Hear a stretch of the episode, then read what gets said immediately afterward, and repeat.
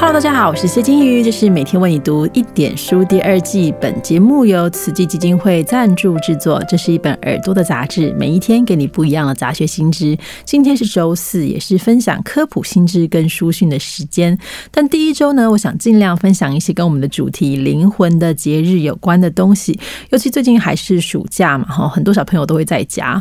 我自己回想我小时候，每到农历七月，其实我会特别害怕，因为。暑假的时间很多，你就会睡得比较晚。那我记得我小时候睡的房间有一个连通窗，所以可以看到大楼那个走廊上的光。那我们那层就有一个阿婆，她每次凌晨就会爬起来关灯。那个场景真蛮恐怖，我就会听着她这样拖着脚步慢慢走近，咕咕咕咕咕咕咕，然后啪的一声把那个灯给关掉之后再。走出来这样子真的很恐怖。那时候小孩都有订国语日报哈，所以有一年这大概是农历七月左右，这报纸开始连载管家琪老师所写的《糊涂大头鬼》。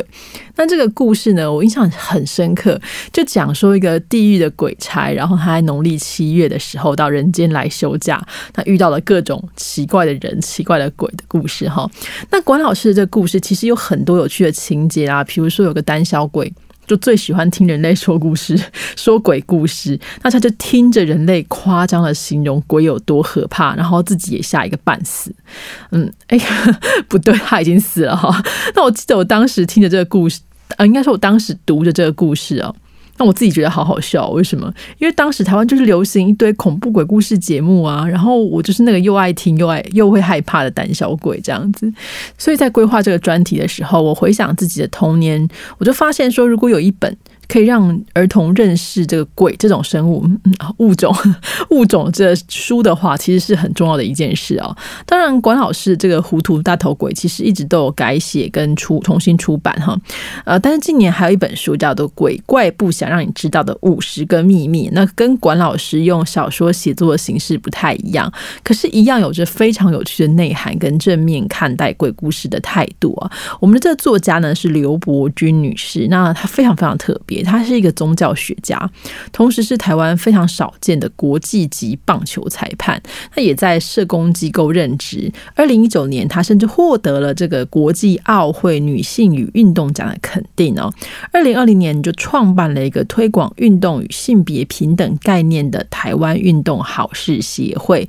他在体坛的表现呢是有目共睹哦。可是，一般的大众比较熟悉的可能是他的笔名索菲亚。那跟他曾经是灵媒的这个。身份，他也以这些经历呢写过一系列的作品《灵界的译者》，同时也是二零一七年由 HBO 跟公司共同制作的台剧《通灵少女》的顾问跟角色原型啊。其实关于鬼到底是什么样的存在哦，各个宗教有不同的定义啊，非常非常非常复杂。但是我自己。几年前偶然间读到这个鬼怪不想让你知道的五十个秘密时，我本来预期是要透过比较轻松的方式去讲一些宗教学上的事，我就蛮好奇到底要怎么跟小孩说。所以这本书其实透过五十个小问题跟五十则回复，还有一些插画组成的，所以还蛮好读的哈。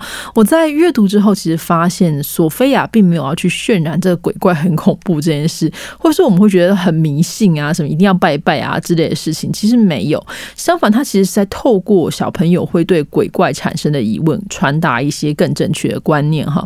我自己是没有问过索菲亚，但是我想他在写的时候，可能有一些预设对象吧。他也可能看见了这些小读者的疑惑跟担忧，所以你可以想象，鬼怪这个议题其实是一面镜子。重点不是在于鬼怪，而是你透过这面镜子，你反射出了什么样的问题啊？我自己在阅读的过程里面，觉得这些书当中啊，其实看得出小孩的一些文化影响。比如说，我们能不能召唤鬼怪，这是当中一个问题啊。活到我们这年纪人，就会觉得这大人听起来一定三条线，谁会没事召唤鬼怪？就是卡到音啊，谁会想要做这种事啊？可是索菲亚很诚实的告诉你说，就是确实有些人可能可以做到，但是他也更真的告诉小读者说，你可以看清楚的人，你都不一定知道这个人是不是一个好人。那你怎么知道随便召唤来的鬼怪是不是好的呢？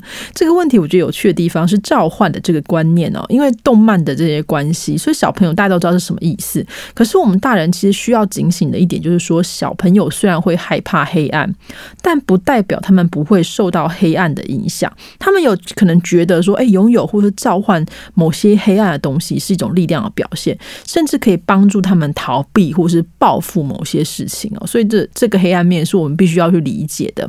可是索菲亚其实也很不掩饰的告诉小读者说，你不要以为你画作做鬼怪就可以钻天入地无所不能。其实实际上的鬼怪远比我们想象的来的虚弱，而且是魂不由己哦。很多时候，你身为人无法解决的事，你变成鬼就更无法解决。那重点就在于你能否有这个勇气跟正念去面对你遇到的困难。那另外，在这本书当中还有一个部分，我觉得比较好玩，就是借着鬼怪这个议题来促进小孩最基本的良好生活习惯。其中一个是说，呃，鬼会不会偷看我澡？索菲亚的回答是说，他们不用偷看，他们可以直接看，因为就是鬼嘛。那如果你这个浴室黑黑脏脏湿湿，就刚好是他们最喜欢的环境。反过来，如果你把这个浴室打扫很干净，洗澡的时候不要拖拖拉拉，不要在那边玩什么，就是那个黄色小鸭之类的，哎，就不会有这个问题。那大人看到这题的话，你应该很知道，就是说我们要鼓励小朋友一起打扫环境哦。所以之类的回答其实蛮多的啦。就是索菲亚透过这些鬼怪的问题，去告诉小朋友说不要歧视不同样貌的人。那也透过啊说会不会抓交替之类的问题啊，澄清说他其实不一定是所谓的抓交替，可能是那个地方特别的危险啊，可能特别有常常有事故，所以大家会这样想象。那你不要去害怕。我自己觉得都是蛮直球式的这个明快回答哦，就算。小朋友一下子无法理解，但家长或是老师其实可以透过这本书去了解他们可能疑惑的事，或是当你遇到这样的问题的时候，你可以怎么样导引他们用正面的方式去看待这些传说。所以综合起来，我觉得是一本蛮实用的农历七月教养工具书。我想再次跟大家分享一个概念，就是说，其实不管你宗教信仰为何，我们。一下子要推翻大家对于农历七月那种恐惧跟怀疑是很困难的。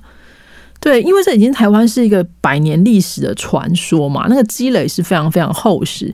如果我们一直跟大家说你不要相信，这是迷信，不要相信，你很难去说服别人，对不对？但如果我们反过来，透过了解这些脉络之后，我们来回复这些疑问可能造成的原因，那你把全部都摊在阳光下去讨论，可能大家就会知道说，哦，我们过去担心这些事情，很多时候是疑心生暗鬼。那也许我们就可以慢慢从文化的啊、社会的啊。宗教学的方式去讨论这些问题，那也许保留某一部分的意义，就像我们第一集讲，就是有一个款待的心意。那你不要用这种恐惧、害怕的方式去面对这个节日哈。所以这是我的一点想法啦，就欢迎大家一起讨论。那如果你有什么想法，你都可以留言告诉我。我们今天分享的这本书是《鬼怪不想让你知道的五十个秘密》，由索菲亚撰写，这三彩文化出版，大家在这个书店跟通路上都买得到啊。所以以上分享给大家。我们明天继续回来，继续讨论其他的灵魂的节日。拜拜。